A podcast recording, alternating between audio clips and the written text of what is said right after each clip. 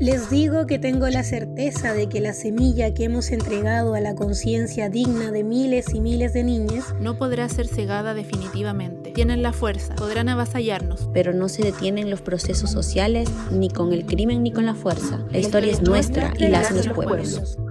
Muy buenas tardes, amigues. Junto con saludar, les damos la bienvenida a nuestro primer podcast sobre educación popular. Le agradecemos a Radio F5 por facilitarnos el espacio. En este capítulo hablaremos sobre el trabajo territorial con las niñas, nuestra historia como escuela y sobre cómo se relaciona la memoria con el territorio. Ahora nos vamos a presentar. Cami. Hola a todos y todas, eh, mi nombre es Camila, eh, soy educadora popular de la Escuela Popular La Aurora, junto con mis compañeros, y estoy bien emocionada por, por estar acá hoy día, sobre todo por la fecha que, que significa el 11 de septiembre, así que mm, eso, espero que sea una, una, linda, un lindo diálogo. Hola, yo soy Alejandro de la escuela. Eh, también estoy muy emocionado por esta instancia. Concuerdo en que es una fecha muy importante de, para, para eh, discutir al respecto y sobre todo desde la perspectiva de la educación popular. Creo que puede ser muy interesante. Hola, mi nombre es Brenda, también soy educadora de la Escuela, Popular La Aurora y también estoy súper emocionada por hoy día poder compartir nuestro primer podcast con ustedes. Hola, mi nombre es Esmeralda, también educadora de la Escuela Popular La Aurora, el plan El Corazón. y muy contenta y motivada también de poder estar aquí, compartir nuestra experiencia eh, con ustedes y con eh, nuestra niña Vale. Pucha, ahí está. Y bueno, también darle la bienvenida a Vale, que es una de las niñas que participa en el territorio y en la escuela. Eh, bueno, mi nombre es María Jesús, soy educadora popular también y eh, estoy muy feliz eh, por estar compartiendo este espacio. ya que nuestra compañera, amiga, Vale, no se puede conectar, no se escucha. ¿Ahí sí? Ya, ya vale. Se nos cayó de nuevo la Vale, se nos cayó la Vale. Esperemos la Vale, esperemos la Vale que pueda presentarse, lo va a lograr, lo va a lograr. Y ahora sí, Vale, dale, conéctate. Vale, dale, conéctate. Ahí sí. Que no Hola querida, cuéntanos un poco para que las demás personas sepan de ti, cómo te llamas, tu edad eh, y cómo te sientes ahora en este momento. Yo me siento bien, me llamo Valentina, tengo 12 años.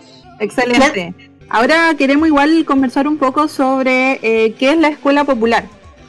Eh, Cami, ¿nos podrías contar un poco qué es la escuela popular?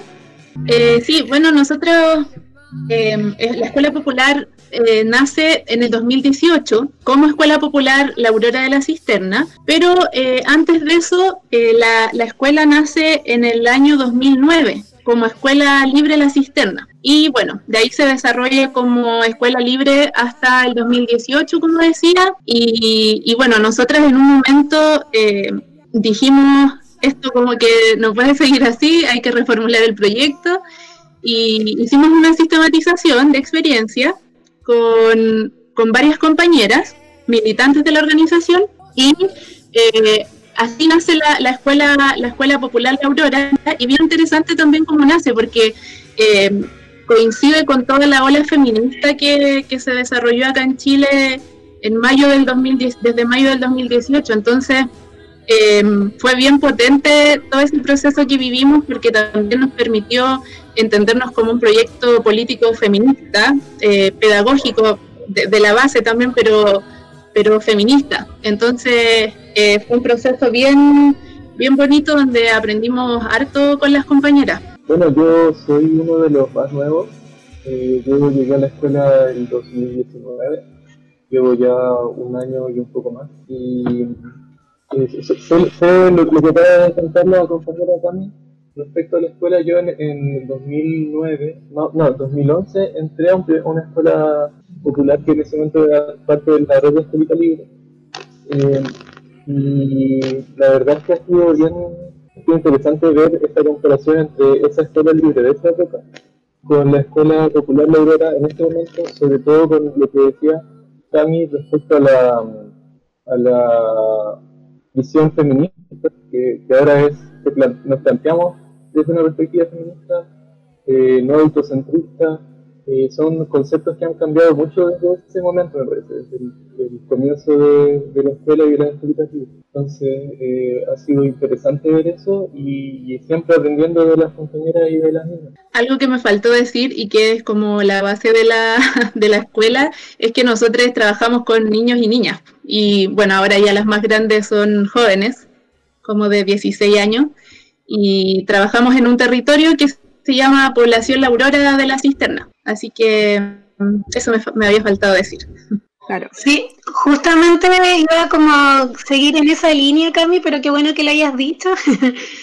Eh, como bien decías, es un proyecto eh, pedagógico feminista territorial con niños y niñas y jóvenes de, de, la población La Aurora de la comuna de La Cisterna. Y también nuestro proyecto nace como crítica al sistema educativo formal eh, porque se adhiere completamente a los principios de la educación popular y nosotros como orgánica entendemos la, educación popular como una herramienta de transformación social y en nuestros eh, y en nuestra vida como una extensión de vida el trabajo territorial, por tanto el compromiso en la militancia y en el quehacer con los niños y niñas es permanente, constante. Y también como decía la Cami, bien bonito porque es así un proceso de transformación no solamente para nosotras, eh, en nosotros y las niñas y las, niñas y niños, sino que eh, en, todo lo que se da en el cotidiano y también con la contingencia, con lo que está pasando en nuestra realidad, de alguna manera cómo, cómo lo vamos relacionando también nos hace sentir y nos permite seguir con las convicciones firmes para trabajar conjuntamente y eso. Sí, bueno, yo eh, pertenezco a la Escuela Popular La Aurora desde el año pasado, aproximadamente desde octubre, y eh, también es la primera vez que, participo, que participo en realidad de una escuela. Eh, he ido aprendiendo poco a poco eh, juntos con mis compañeros y nosotros nos definimos a nosotros mismos como feministas. Entonces, desde ese punto tratamos de enfocar nuestras jornadas también para los niños y niñas y jóvenes también de la, de la Escuela Aurora Popular. Claro. igual si podemos comentar un poco cómo nació este proyecto eh, Cami. Eh, sí, como decía hace un ratito, eh, la Escuela Libre La Cisterna eh, nace en el 2009, porque se realiza un diagnóstico en el fondo de un grupo de compañeros y compañeras que estaban allá y que, y que veían que, estos, que no había espacios comunitarios para el trabajo con, niños y niñas, entonces era como un, un sector bien desprotegido dentro de la población. Entonces se paran estas, se levantan estas escuelas, estas escuelas libres, primero en la cisterna y luego en distintas comunas de Santiago, y así se va formando eh, la red de escuelas libres de Santiago. Eh, claro, eso es como al principio y, el objetivo de esto era apoyar a las niñas más que nada en sus tareas del colegio, eh, pero después, con los años, yo diría que 2015, 2016 quizás, se empieza a cambiar un poco el sentido de las actividades que, se estaban realizando y se va transformando y, comenzamos a hacer como, como una especie de, de, actividades como, orientadas a la reflexión crítica de las realidades de, las niñas en base al diálogo, a la horizontalidad, en el fondo como en base a, los principios ya más, más freirianos de educación popular. Así que en eso es, lo que estamos actualmente y como les decía también desde el 2018 somos Escuela Popular La Aurora, pero seguimos trabajando en el mismo en el mismo territorio y ese cambio de nombre responde más que nada como al, a la necesidad de, nosotras como educadoras de, tener un proyecto que fuera eh, hecho por nosotras y diagnosticado por nosotras y que mm, y que no, no existiera como nadie detrás que nos estuviera diciendo lo que teníamos que hacer.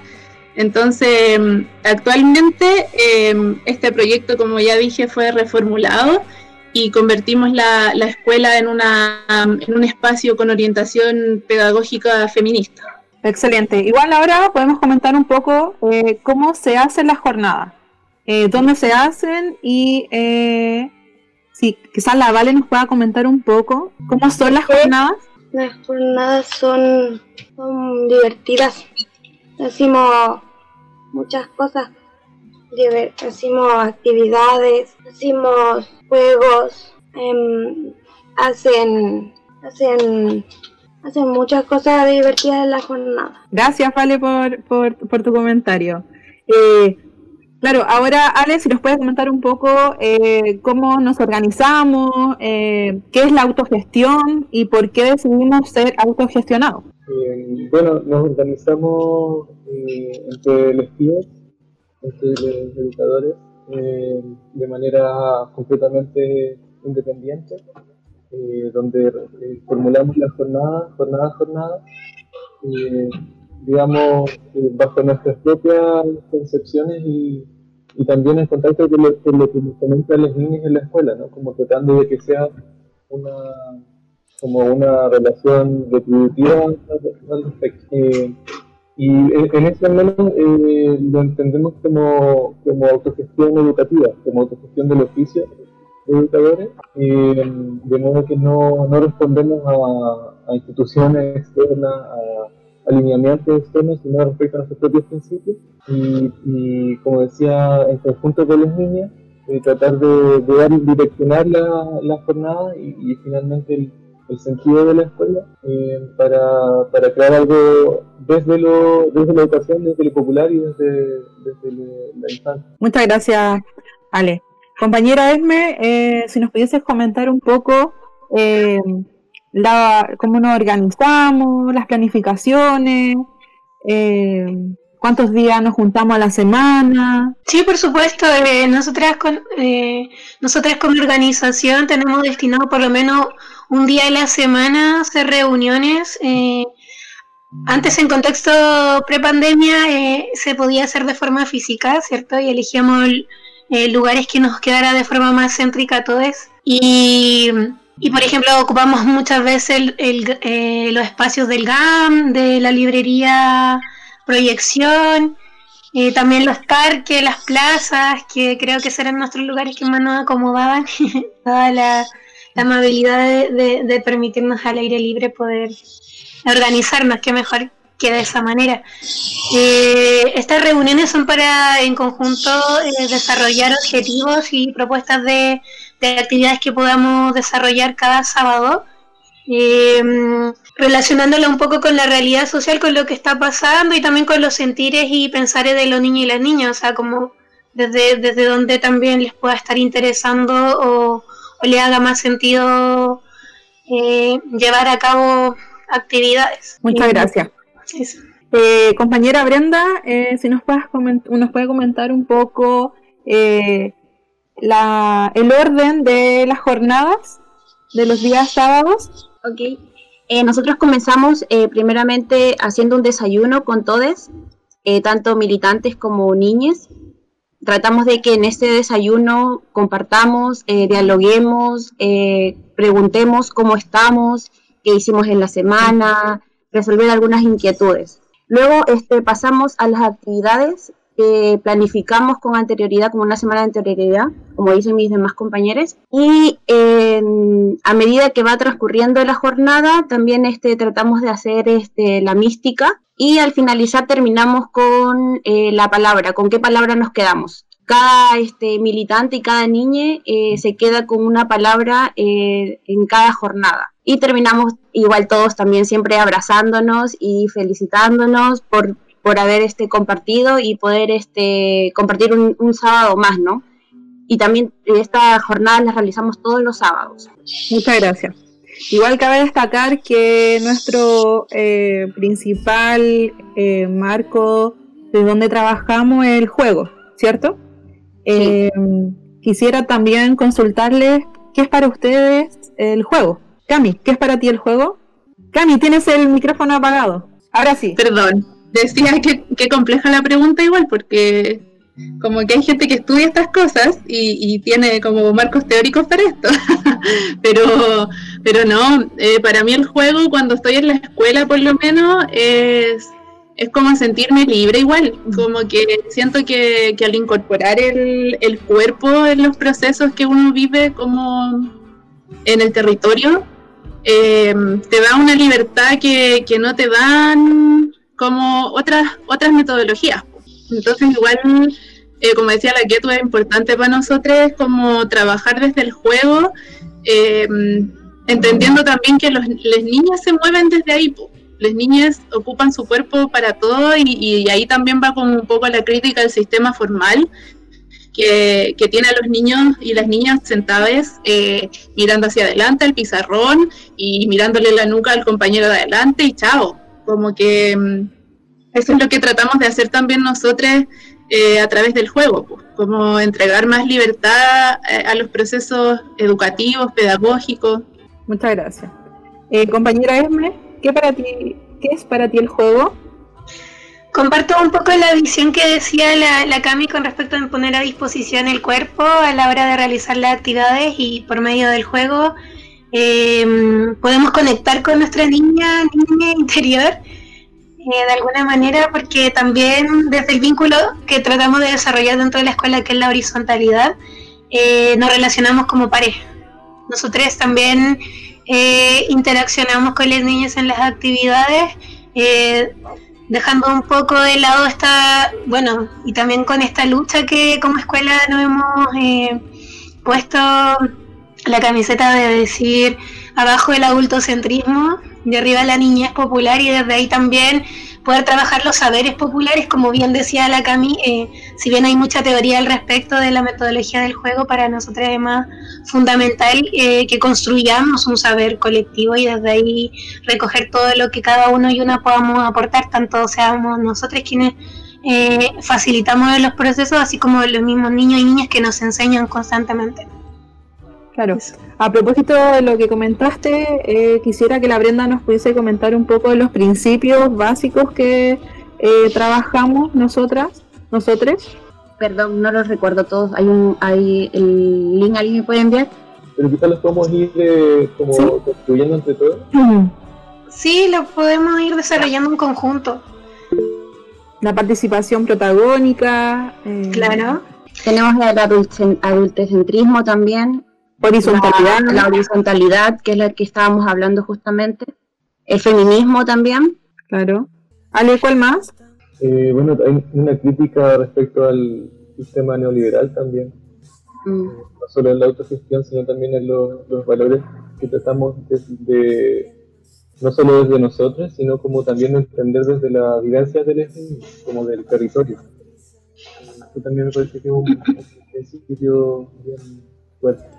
El sí, medio ambiente. Dice, Perdón, Cami. Perdón, dale nomás. No, también decía que también el medio ambiente, ¿no? De que tratamos también igual como por ejemplo en la escuela cuidar y incentivar también el cuidado del medio ambiente. Es más, yo creo que igual los niños, los niños han sido los que más nos han incentivado a nosotros en el cuidado del medio ambiente, más que nosotros a ellos. Cami, ¿ibas a decir algo? Eh, sí, respecto a lo que decía el Ale, que también nosotros es súper importante eso, como que a la base nosotras nos entendemos como eh, un grupo antineoliberal, ¿cierto? Como, como trabajar los valores contrahegemónicos para nosotros es súper importante. Más allá de, de, lo que se, de la actividad que se haga o qué sé yo, es como que mm, no, nos cimentamos en, en los valores contrahegemónicos, que no son, que, o sea, perdón, que son como, no sé, la no competencia, eh, como el no individualismo, que son valores que, que todo el rato y constantemente, cotidianamente nos está eh, promoviendo el, el, neoliberalismo. Amiga Esme. Sí, algo que igual me gustaría destacar que nos ha caracterizado por mucho tiempo es que nosotros como orgánica no creemos en prácticas asistencialistas, por lo cual eh, consideramos que el trabajo que desarrollamos en el territorio no va desde la caridad, sino por el, por el contrario, eh, eh, tratamos de, de, trabajar conjuntamente el territorio y, y, realizar prácticas colaborativas en conjunto a la comunidad. Eh, compañera sí. Cami. Eso es súper importante también, como la no caridad, como que nosotros apostamos también por la solidaridad de clase, que mm. es una cuestión súper súper relevante y nos entendemos como como populares en el fondo. No sé si si me estaré pasando algo, pero como, como nosotros también nos entendemos como parte de una clase de una clase popular y por eso también podemos hacer este, este trabajo que hacemos. Claro. Eh, bueno, yo ahora quisiera hacerle una pregunta que va eh, en relación a la fecha, 11 de septiembre, y quisiera eh, preguntarles cómo se relaciona la escuela popular con esta fecha tan importante. Si nos pudiese responder esta pregunta, Ale. bueno, la educación popular se plantea como una forma desde lo popular, por lo tanto no desde la desde lo hegemónico, como decía Tami, eh, de, generar eh, conocimientos en base a la evidencia territorial y la evidencia propia. Entonces, eh, es en cierta forma una forma de, es, disidencia, es resistencia, en el sentido que se crea desde abajo para, para construir algo en conjunto, no, no algo que viene desde, digamos, desde el Estado, no algo que viene desde la, el Ministerio de Educación, entonces, en ese sentido, eh, es y ha sido eh, una forma de, resistir a, la, al, poder, al poder eh, de, por ejemplo, el Estado chileno, que en relación con, la dictadura, por ejemplo, pues en ese momento la, la fuerza de, de las organizaciones populares, también la educación popular, permitió realizar esa resistencia mantener una identidad propia. Brenda. Sí, eh, mira, eh, uno de los principales desafíos en los que se enfrentó la sociedad civil y los sectores populares en particular durante la dictadura eh, fue el reconstruir el repertorio de acción y organización comunitaria. desde ahí también tomo la idea de Ale de que nosotros mismos también nos autogestionamos y no dependemos de alguna u otra organización, sino que buscamos siempre la autogestión desde nosotros.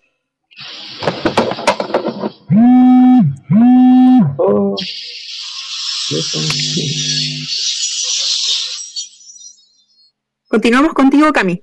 Estaba silenciada de nuevo, pero...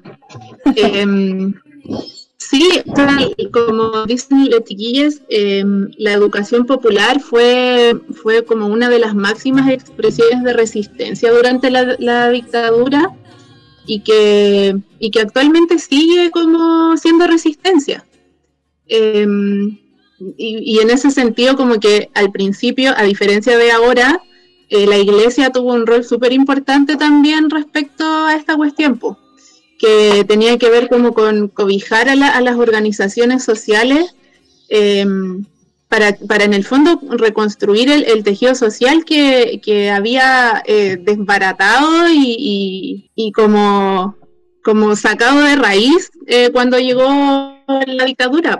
Entonces, en ese sentido, la, iglesia tuvo un rol súper importante, a diferencia, como decía, de hoy día, donde sabemos que son todos fachos. Y em, em, eso, eh, como que siento que que desde la dictadura hasta ahora, como el carácter de la educación popular eh, no, ha, no, ha, cambiado tanto, eh, porque en ese sentido sigue siendo resistencia, resistencia a, al, poder, como decía Lales, en el fondo es eso, el poder está, está acumulado en, una sola parte y, y nosotros tratamos de hacer eso también, pues como de redistribuir ese, ese poder. Eh, a partir de, diferentes estrategias y metodologías. Claro. Ah, compañera Esme. Sí, a mí me lleva a, la siguiente pregunta, eh, bueno, y con todo el respeto que la merita por la fecha y todo el dolor que significó también, eh, para todos quienes atravesaron por ese periodo, mm, como el rol que juega la educación popular en la memoria. Y desde ahí, como las niñas y los jóvenes pueden también resignificar eh, o conmemorar esta memoria colectiva, ¿no? que quedó en el colectivo, valga la redundancia.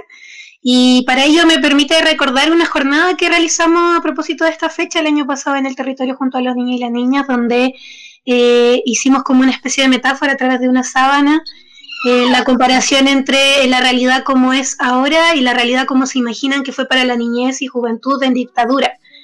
Y tengo aquí como para leerles em, eh, textual un poco lo que desde ahí los niños pudieron eh, construir y resignificar, ¿no? Por ejemplo, el eslogan que, que catalogaron a esta actividad fue no a la dictadura, un rotundo no desde todo eso, así como que, que ojalá no vuelva a suceder una vulneración tan semejante a los derechos humanos como ocurrió en esa época.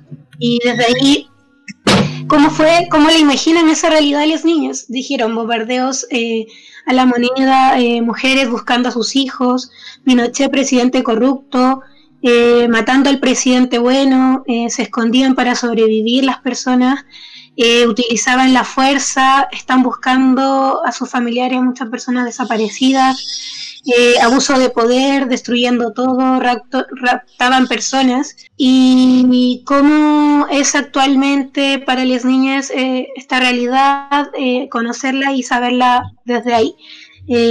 bueno, el descontento hacia los niños que fueron desaparecidos, mucha pena, mucho dolor. Abuelos están buscando a sus hijos todavía, hay mucho enojo y tristeza, preocupación, tristeza, dolor, empatía, pena, no a la dictadura, tristeza. Eh, por lo cual, eh, desde ahí también nosotros reflexionamos eh, la importancia que tiene la historia en esta memoria, ¿no es cierto? Y, cómo también esto nos puede permitir crear una sociedad mucho más sensible desde prácticas más humanizadoras. Entonces, ese día también vimos el cortometraje de la historia del oso y para todo eso se nos removió muchas cosas dentro y me acuerdo que finalizamos con un abrazo grupal y, diciendo que quería, queremos transformar eh, nuestro entorno, queremos desde nuestras propias prácticas eh, también contribuir a que, a que sea un, un entorno mucho más amigable eh, y no solamente desde ese término, sino que en cuanto a acceso a derechos, a, a las injusticias que hay. No sé si la Vale, Vale, tú te logras acordar ese día un poco de la actividad que, que cómo la hicimos, porque estoy como recordando un poco desde... Creo que me acuerdo del video del oso, ¿Ya? que le, le quitaron a su familia para ir, para llevarlo al circo. Y también me acuerdo que... No, no sé si fue para... No, no fue para eso. Solamente me acuerdo del oso y de las cosas que hicimos, pero no me acuerdo muy bien de las cosas. Claro, y, te acuerdas como un poco de, cómo te hizo sentir ese, ese video, de, de, las reflexiones que desde ahí pudimos construir en conjunto. Me dio, me enojó mucho y me dio pena, me, dio, me enojó mucho también. Claro, eh, empatizaste mucho con la, con la historia, ¿cierto? Me acuerdo que no, el abrazo grupal fue como muy contenedor entre todos. Porque también es eh, recordar y rememorar eh, esa parte de la historia que es bien dolorosa en Chile, ¿cierto? Y, que no sé cómo los demás también podamos ir eh, recordando ese momento cuáles son sus pensamientos o sentires con respecto a ese día. Sí, yo recuerdo esa jornada y fue bien potente como trabajar esto con las niñas porque los niños son bien como son un espacio de la sociedad como bien invisibilizado respecto como a sus opiniones. Entonces como mm, en general en las familias es súper como eh, acá en la mesa no, se habla de política, no se habla de fútbol, no se habla de religión. Entonces como que los niños son bien como invisibilizadas, como decía, como que no se les toma en cuenta su opinión respecto a los procesos históricos, y en el fondo eso los hace quedar como quizás obsoletos respecto a su, a su actoría social. Entonces, igual trabajar eso fue súper importante porque nos dimos cuenta eh, de las opiniones que tenían los niños y las niñas respecto a la dictadura y que muchas veces no se habla porque, claro, es un, es un hecho histórico y un proceso histórico súper doloroso para Chile. Entonces, Em, es súper importante haberlo trabajado y que, que se pueda trabajar con los niños también para que esa memoria no, muera en el fondo. Vale, ¿querías comentar algo? Sí, em, lo del video, volviendo al video, que le iba a decir que lo que pasó ahí también pasa en la vida real. porque hay familiares que se los separan. Todo eso. ¿Y por qué crees tú que, que pasa la, en la vida real? ¿O, o cómo lo, lo ves? Em, yo creo que mm, porque sí, porque mm, a mi tío le pasó casi igual. O sea, lo separaron de sus hijas. Ya. Eh, ¿Y eso fue cuando? ¿En, en dictadura o ahora? Fue como hace, hace un año no las pudo ver. Hace un año no las ve. Ok. ¿Y tú sientes que se relaciona un poco con la historia del oso? Sí. O sea, porque él, él era como lo único que él tenía era su hija. Y se las quitaron. Y era lo único que tenía. Ya. Hilando un poco a lo que contaba la Vale, así como la Cami hace un rato. Hoy día leí una frase eh, en, en redes sociales, en Instagram, de hecho, que me gustaría compartirla con el resto porque creo que va como de la mano con lo que hemos estado hablando y, y dice así, si se pudiera tener la sensibilidad de un niño o una niña toda la vida, el mundo sería menos violento. Y resguardar la sensibilidad de los niños y las niñas es una responsabilidad política. Y por lo mismo el compromiso de la escuela popular está directamente ligado como a la niñez eh, en cuanto al acceso a, su, a sus derechos. Y en ese sentido eh, nosotros como, como facilitando y acompañando eh, a esta niñez con una participación protagónica.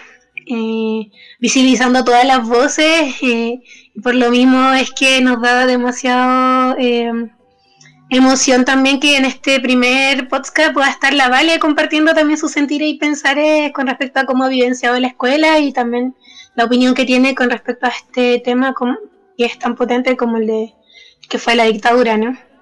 Y eso, Ale. Eh, también quería comentar eh, respecto a, claro, cómo se vive desde la infancia y respecto a lo que comentaba la Vale, eh, quizá nosotros los demás adultos se ve como que los separamos por épocas, ¿no? Pero quizás desde la infancia, como lo que comentaba Cami, es transversalmente vulnerable, vulnerada. Como, como que si la Vale también lo, lo relaciona, la historia del oso, no solamente lo que pasó en dictadura, sino cosas que pasan ahora. Mm, Eh, se nota también que hay una vulnerabilidad, una sensación de vulnerabilidad transversal en el tiempo. Entonces, y creo que eso también lo hemos aprendido de las, de las, de las chiquillas, de los niños, de las niñas. Eh, y, y eso también, creo que hay, hay una, como que separamos la política como algo adulto, pero también hay una política que se hace desde la infancia. Y, eso también, yo, yo al menos siento que lo hemos aprendido con las chiquillas, con las niñas, con la misma Vale, eh, que también hay una política desde el juego. Y eso es algo que, que como la lucha, por ejemplo, contra la dictadura, o la lucha ahora mismo contra otra pseudo dictadura, eh, no solamente se hace de una, se tiene que hacer de una lógica adu- adultocentrista, sino que también desde, desde y desde sus propias formas de ver el mundo de la que deberíamos empaparnos. Claro, y por lo mismo. Claro, y por lo mismo resulta importante también eh, generar condiciones para condiciones y oportunidades también para el desarrollo de esta de esta niñez, pues, de esta niñez que, que tiene mucho que decir y aportar a, a lo que está pasando hoy en día y que también puede intervenir mucho en sus territorios. Sí, compañera Cami. Sí, em, claro, y, y- y tener en cuenta también que no es cualquier niñez, como, a- o sea, como nosotros trabajamos con la niñez popular, que es una, que es una niñez eh, vulnerada en sus derechos, que, que está limitada en, en muchas veces en, en ciertos servicios básicos, eh, niñez que a lo mejor le falta para comer, que, que en el fondo tiene una vida súper precarizada y que no es la misma niñez que vive para allá para arriba. po. Entonces es importante también tener en cuenta eso, que, que es la niñez popular la que está construyendo desde los territorios. Claro, y esa niñez popular que incluye también a la disidencia, a la niñez indígena. Claro. Eh, yo como eh, aportando a lo, que anteriormente dijeron, también quisiera agregar que eh, facilitamos un espacio de reflexión, de juego, eh, de conversación y vínculo. eh, no sé si la, la Vale puede sentir que eh, es así, entregamos un espacio para que todos podamos conversar, reunirnos, dialogar acerca del barrio, problematizar un poco todo lo que estamos viviendo. vale, ¿lo ves así o no? ¿Sí? ¿Sientes que que damos como este espacio como para que podemos, podamos conversar acerca de, diferentes temáticas. Sí. sí. ¿Cómo te hace sentir esto? Bien, porque les puedo contar todo y me puedo como desahogar con ustedes. Claro.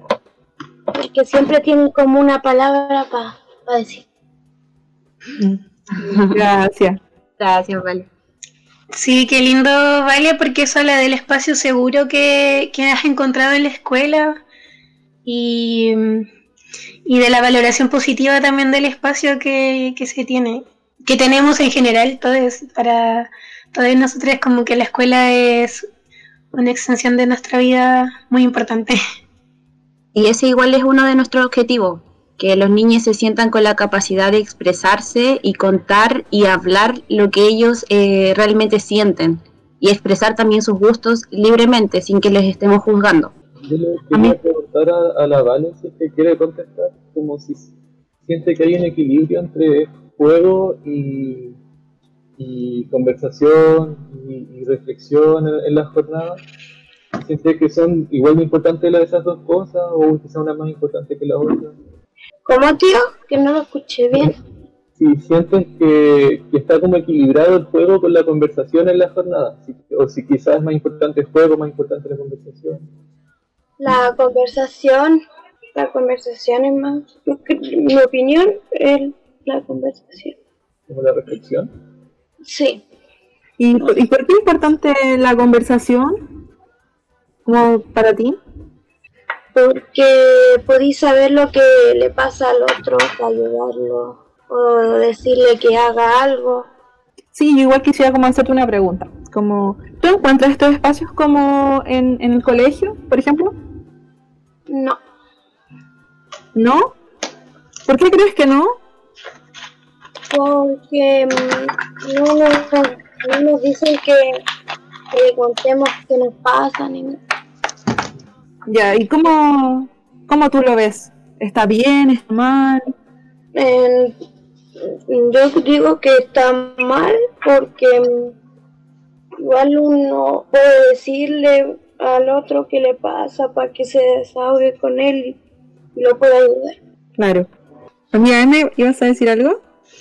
No, que, que, qué bonito como como lo que ha significado para la Vale y hace ese contraste, ¿no? De que ojalá hubieran como también estos espacios dentro de las escuelas, porque ¿por qué no pensarlo desde ahí también? Pero, pero claro, está estas otras eh, alternativas como lo que tratamos de hacer en, la escuela popular, así como otras organizaciones que también trabajan con, con niñez, que compartimos principios, ¿no? y se tratan de generar estas instancias donde eh, podamos expresar libremente nuestros sentires y pensares. Y, y, es transversal a todas las temáticas que acontecen, porque, por ejemplo, hay un tema que ha sido bien potente dentro de la escuela, que ha sido el acoso callejero, al que estamos expuestas generalmente las mujeres. Entonces, ¿qué, iba a decir, Vale? El acoso. Claro. Y como... Sí, perdón, perdón, dilo que yo le había dicho a la tía M que a mí me había pasado algo parecido, pero igual. Claro, y que y también encontraste un espacio eh, seguro para poder apoyarte y comentar eh, acerca de lo que te estaba sucediendo, que dentro del territorio te estaba sucediendo, ¿cierto?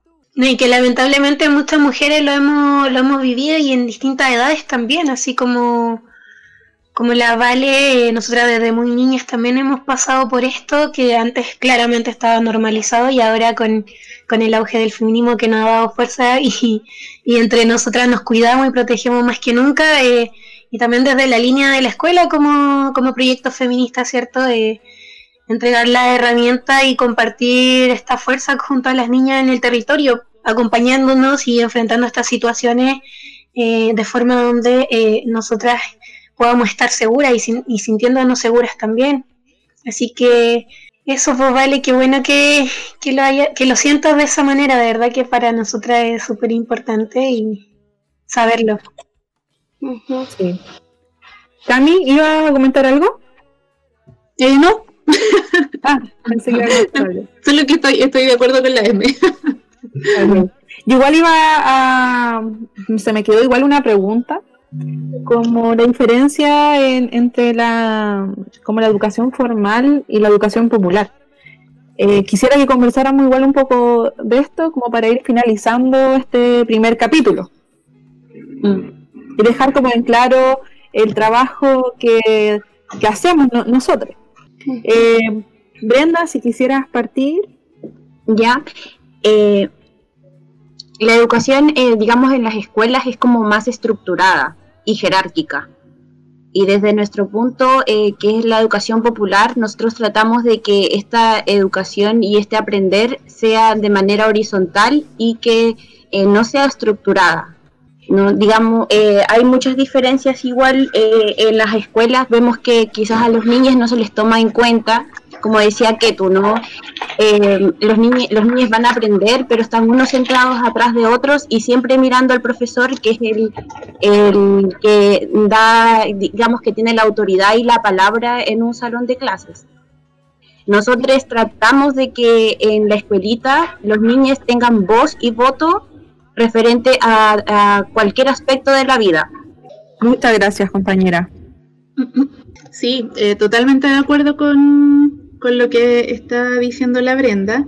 Y claro, pues eso responde también a que, a que la escuela actualmente, los colegios, la educación formal, eh, son la educación del capital, son la educación que responde a un sistema capitalista eh, que nos quiere sabiendo cosas que no nos interesan en verdad, que no tienen nada que ver con nosotros, que no tienen que ver con nuestro territorio.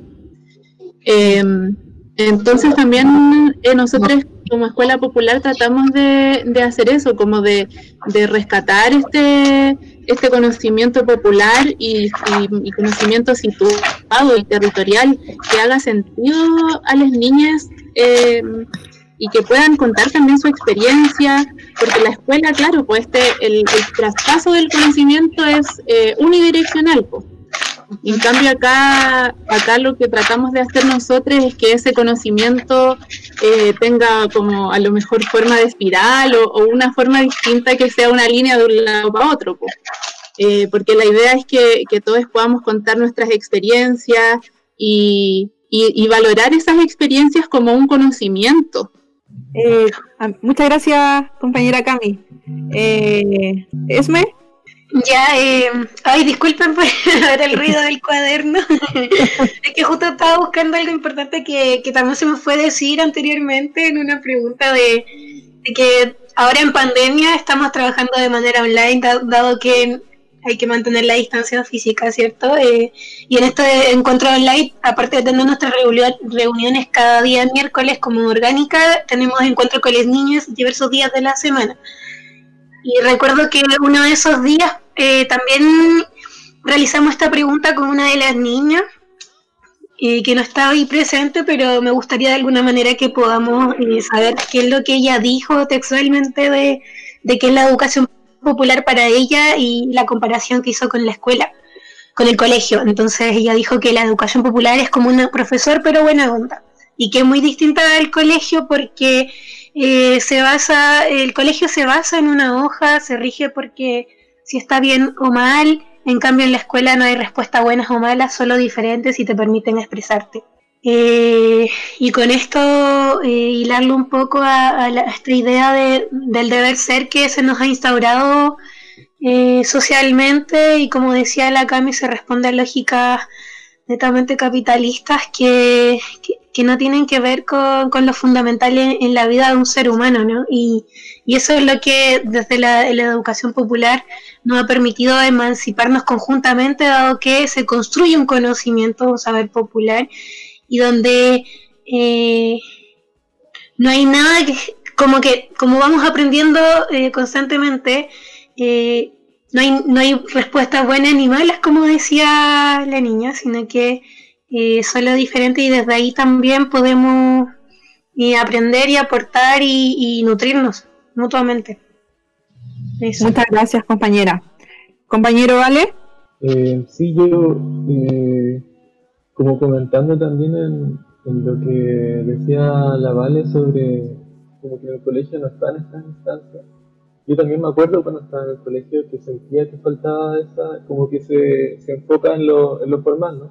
En sacar resultados, en el CIMS, eh, y no en la parte humana, y yo siento que eso es lo que más, eh, lo que más se diferencia de la escuela popular, y es que depende desde ahí. Eh, igual que una visión muy, muy así como adultocéntrica, supongo, de, la, de lo político que de una visión política respecto a la educación popular, de una visión como de, cómo debería ser para cambiar el mundo.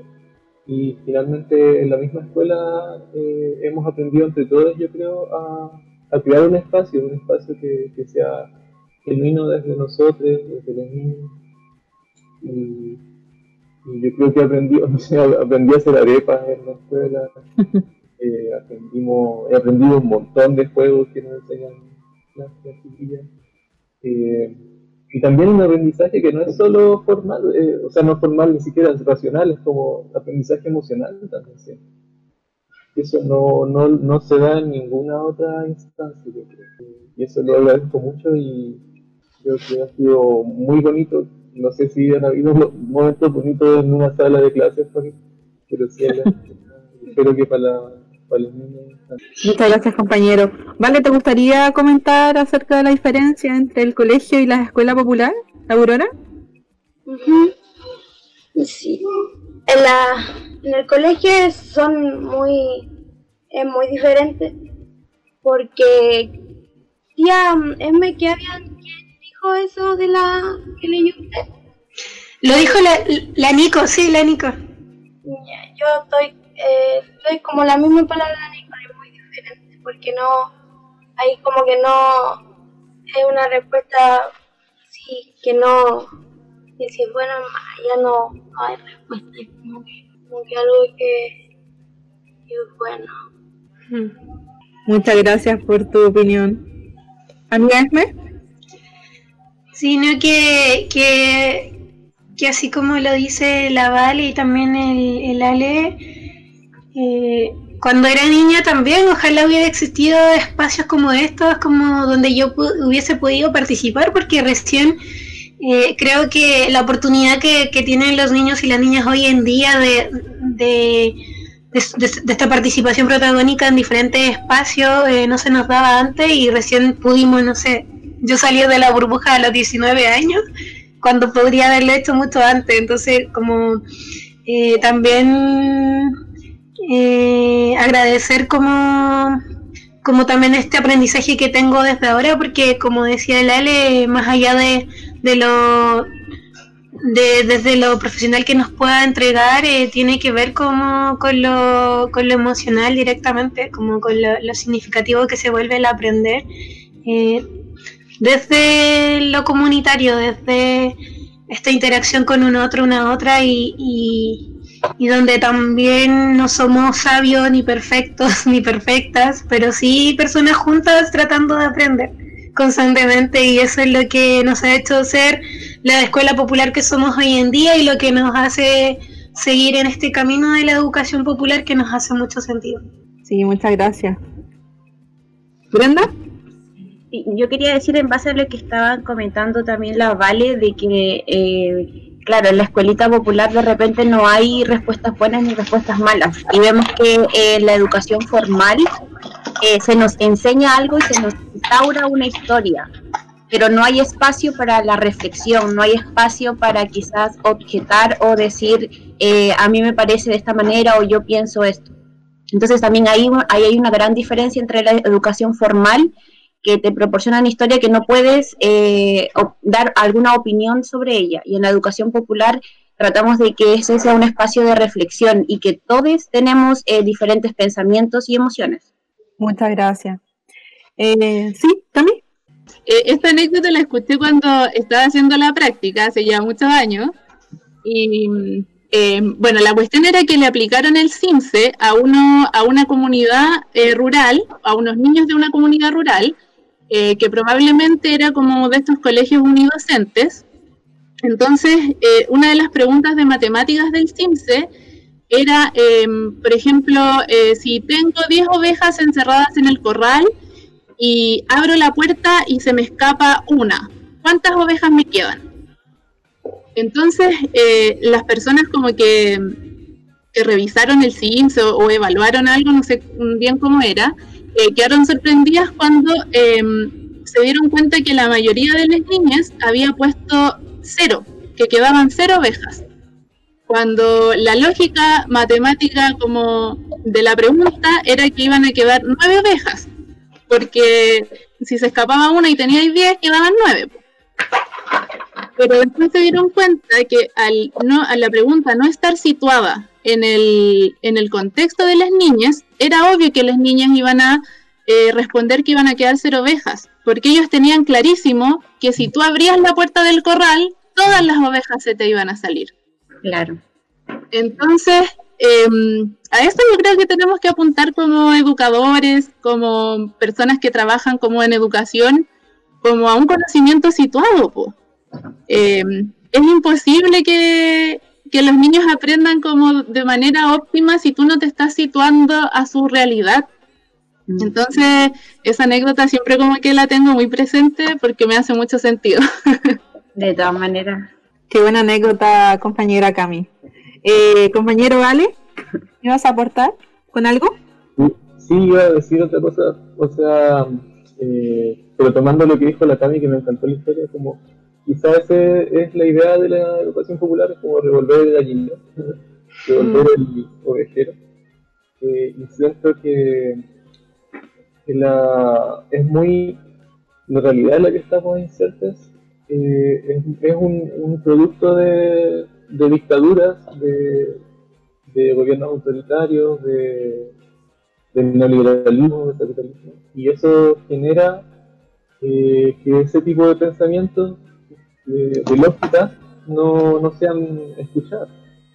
Y, pero al mismo tiempo creo que es eh, que este momento eh, es súper importante en el sentido que están haciendo esta, esta iniciativa y el hecho, solamente el hecho de que los niños tengan la oportunidad de, comentar, de hablar, de, de, expresar esas ideas, yo creo que es que tengo mucha fe en el futuro por, por, por las niñas y las niñas y conocer a niñas como la Vale, por ejemplo, yo de verdad que siento que son lo más pulento y, y de pronto me siento que como que uno se va quedando atrás muy rápido.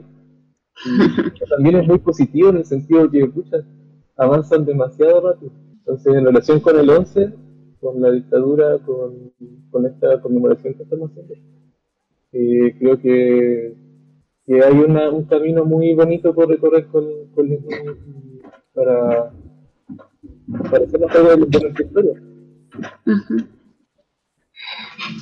Muchas gracias, compañero. Bueno, eh, ya estamos por finalizar este capítulo. Eh, le damos las gracias a todos quienes participaron y eh, las gracias a Radio F5 que nos ha facilitado este espacio. agradecemos mucho a los chiquillos, chiquillas. Y para terminar, concluyamos con una palabra. ¿Qué nos pareció este primer capítulo? Oye, ¿puedo hacer una recomendación antes? Me quiero influencer y quiero hacer una recomendación de un libro. Para, para las dos personas que nos escuchen.